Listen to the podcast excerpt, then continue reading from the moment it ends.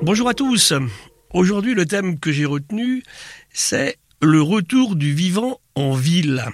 Depuis longtemps, les humains en fait construisent d'innombrables infrastructures pour se loger, travailler, voyager, transporter, et détruisent ainsi d'énormes espaces naturels, contribuant massivement à l'accélération du changement climatique d'un côté et à l'effondrement du vivant de l'autre. Souvent, on appelle ça en fait le terme général de artificialisation des sols. Qu'est-ce qu'on fait?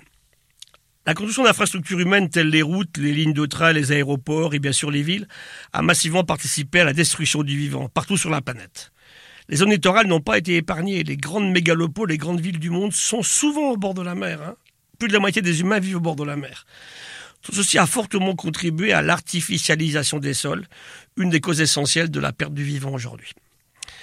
Tous les travaux récents qu'on a pu démarrer ont clairement démontré le rôle positif du retour du vivant en ville. On détruit, il revient. Cette biodiversité se réinstalle et l'humain aujourd'hui a des techniques qui sont mises en place pour favoriser le retour de ce vivant en fait dans les villes. Face à l'accélération du changement climatique et à l'effondrement du vivant, surtout en milieu urbain bien sûr, hein, la nature et les solutions basées sur la nature sont les meilleurs remparts à mettre en place pour une adaptation des humains à ces conditions changeantes, à cette turbulence que nous avons auto-déclenchée aujourd'hui. Il y a quelque temps, les chercheurs du Muséum national d'histoire naturelle, en fait, euh, ont monté pas mal d'opérations à développer. Par exemple, euh, beaucoup de villes le font maintenant, ont ramené des arbres en ville pour atténuer les températures illimitées, ces terribles îlots de chaleur qui posent problème. Lutter contre l'imperméabilisation des sols. Gérer finement la ressource en eau, la récupération de l'eau, bien sûr, hein, de pluie. Produire aussi, pourquoi pas, une partie des ressources alimentaires en ville.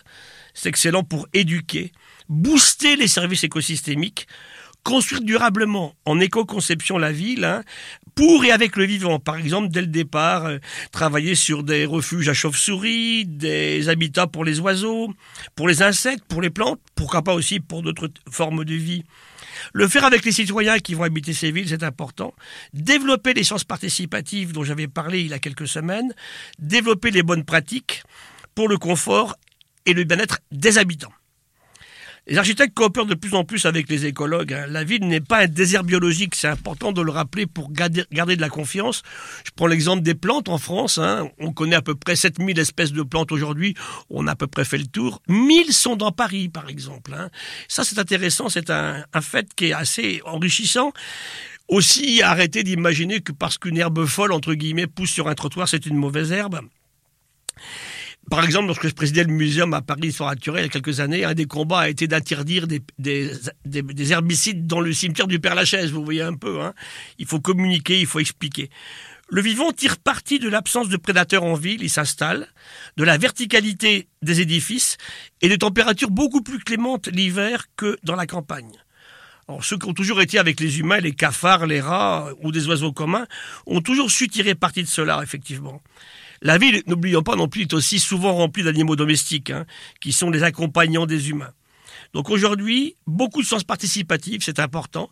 Un programme qui marche très bien, c'est le programme Sauvage de ma rue, où des milliers de personnes nous renseignent tous les jours sur ce qu'ils ont vu, comment ceci, bien sûr, évolue. Donc il nous faut une coopération intime entre la science, bien sûr, la politique, les mondes associatifs, les citoyens et les ONG, et aussi avec un rôle de l'entreprise. Tout ceci mis en place, on peut espérer demain faire des villes qui seront agréables à vivre. Merci.